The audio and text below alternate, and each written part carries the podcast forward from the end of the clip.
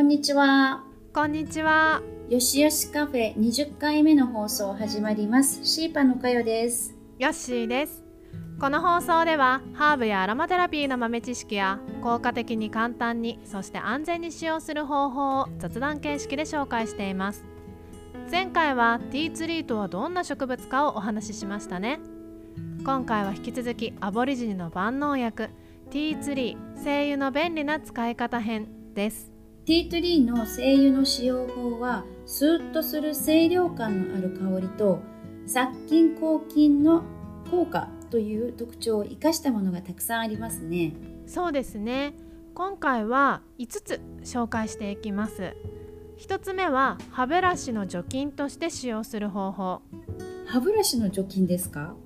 歯磨きに使うんではなくて、歯ブラシの除菌ですよね。はい。今回は歯ブラシのさ除菌について紹介します。よく考えたら歯ブラシって綺麗ではないような気がしませんか？うん歯ブラシのお手入れってお手入れって言えるものか分かりませんが使用後に水洗いして乾かすだけですよね。はい。しかも歯ブラシのある場所って大体が湿気の多い洗面所なんじゃないかと歯ブラシって大体1ヶ月くらい使っちゃいますよね。うん、綺麗だと思いますか？いや、綺麗じゃないと思います。全然不安を煽るわけじゃないんですよ。30年以上生きてきて歯ブラシについた菌で病気になったという人も聞いたことがないですし。うん、まあ私もないですね。夜に歯磨きをした後にティーツリーオイルを一滴垂らして一晩置くという方法や週に1回だいたい 30cc の水にティーツリー1滴で10分程度歯ブラシをつけておくとか夜にティートリーを歯ブラシに垂らすくらいなら大した手間でもなくていいですよね。洗面所もいい香りになりそうだし。そうなんですティーツリーはもともとオーラルケアに使われたりしますよねそうですね。ティートリーを使った歯磨き粉とかも売ってますしね。私の歯磨き粉もクローブやタイムセージとティーツリーが使われていました専門サイトを見ると成人の約8割の人が何かしらの歯周病の症状を持っているそうなんですよね。歯周病はさまざまな病気の原因にもなりますからオーラルケアには特に気をつけたいですよね。個人的意見ですが、はいハーブ成分をたくさん含んだ商品の方が効き目が高いように思いますね。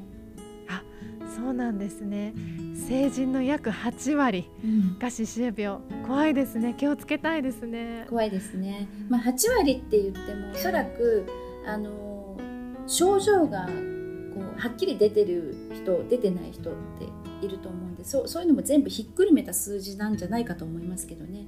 はい。いや歯は一生ものだから大事にしたいですそうねですよ。うん、はい。2つ目は掃除用のスプレーとして使用する方法。床の掃除や棚靴箱玄関ゴミ箱の掃除に使います。この場合は水に直接垂らすのではなく重曹に精油をなじませてから水を入れます。掃除の後の清涼感が増しそうですよね。そうですね。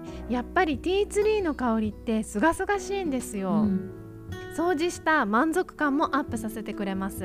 重曹って掃除に使うってよく聞きますけどやっぱりいいですか、そうですね。使う人によってはとてもいいものだと思います、重曹自体はお菓子作りに使われているくらいなので危険なものではありません。子供が掃除をする場合は科学的なスプレーを使うより安心だと思います。子供が小さくてハイハイしている時などは私は重曹と精油で掃除してきました。うん、そういうことを考えると重曹も使えますよね。そうですね。ただあまり濃い重曹液を作ってしまうとワックスが取れてしまう場合があるのでそこは注意が必要です。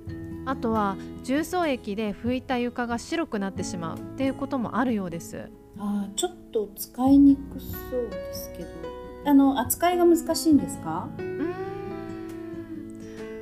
そんなに難しいものではないと私は思っているんですけれどもタイルとか石だったら全然問題ないです。がやっぱりあのフローリングとかワックスのかけてある床とかはちょっと注意した方がよくて、うん、そういう場所は重曹とティーツリーでスプレーを作ってスプレーをかけたらすぐに乾いた布で拭き取るようにして拭いてあげると安心で簡単に掃除ができます。うん、うちは子供と一緒にスプレー係と乾いたモップ係に分かれて子供と遊び感覚で掃除をしていました、うん、掃除って小さいお子さんは結構楽しんでやってくれますよ。ただ目に入らないように注意してあげてください、うん。えーと、まとめると精油を重曹になじませて水で溶かして重曹液が、まあ、そこでできるわけですよね。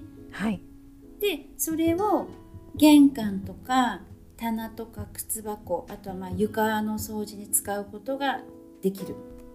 はい、で、えー、あとはワックスが落ちないように重曹液の濃度に注意が必要ででスプレーボトルに入れても、まあ、使いやすいという感じでよろしいですかね。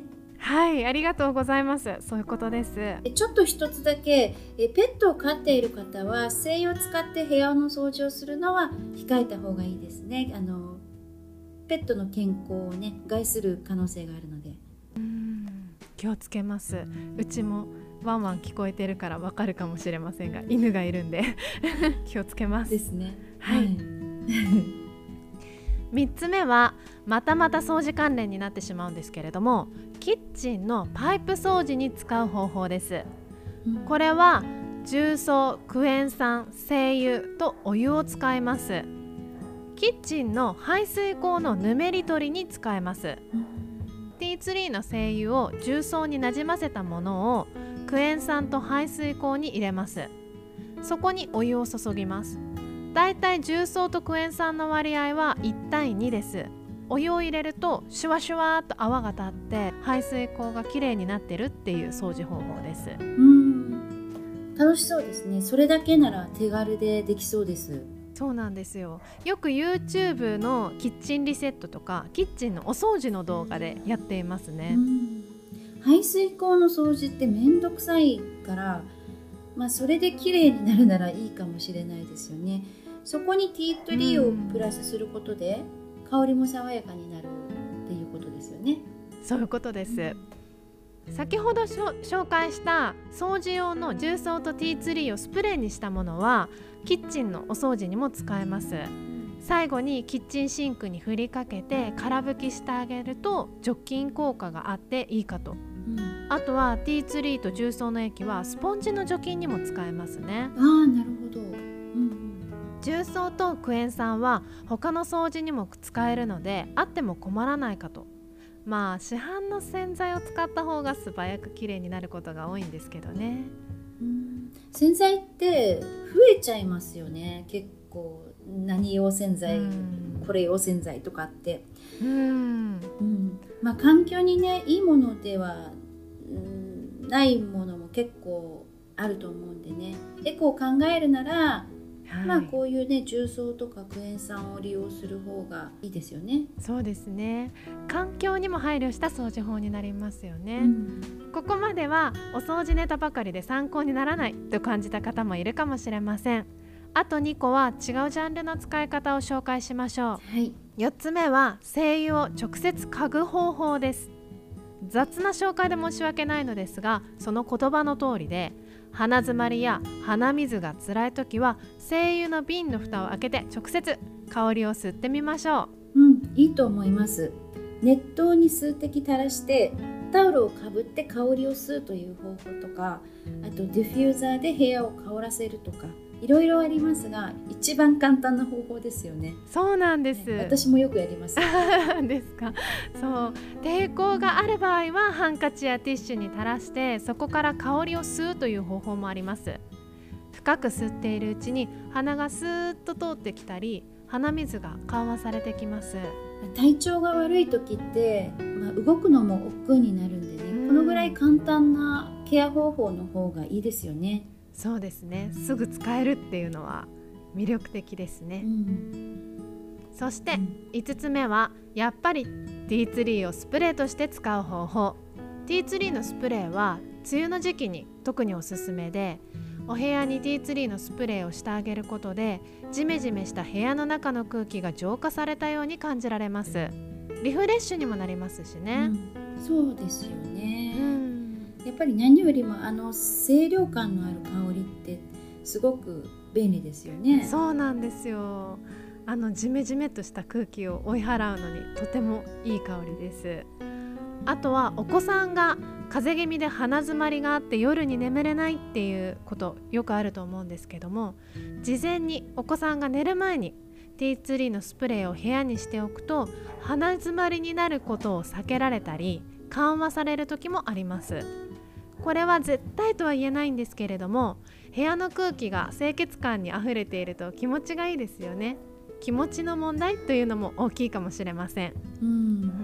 症状がひどい場合はスプレーにプラスティッシュに精油を垂らしてあげて香りを吸わせてあげたり枕元に置いてあげるとかっていう方法もあります。なるほど。あの前回も言いましたけどもアボリジニがあのティートリーから抽出したオイルを呼吸器系の治療にも使っていたってお話ししたんですけども、まあ精油に似たようなものですよねこれも。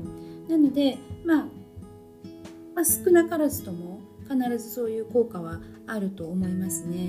えー咳の症状なんかにも使えそうですよね。あそうですね。いいかもしれないです。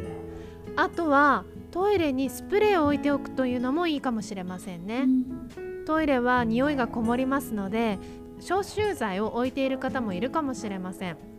ティーツリーだったらあまり消臭剤の香りの邪魔にならないんじゃないかなと思ったり。うん、そうですね。小さいスプレーボトルに入れて持ち歩くのもいいですよね。エチケットとして。あそれいいですね。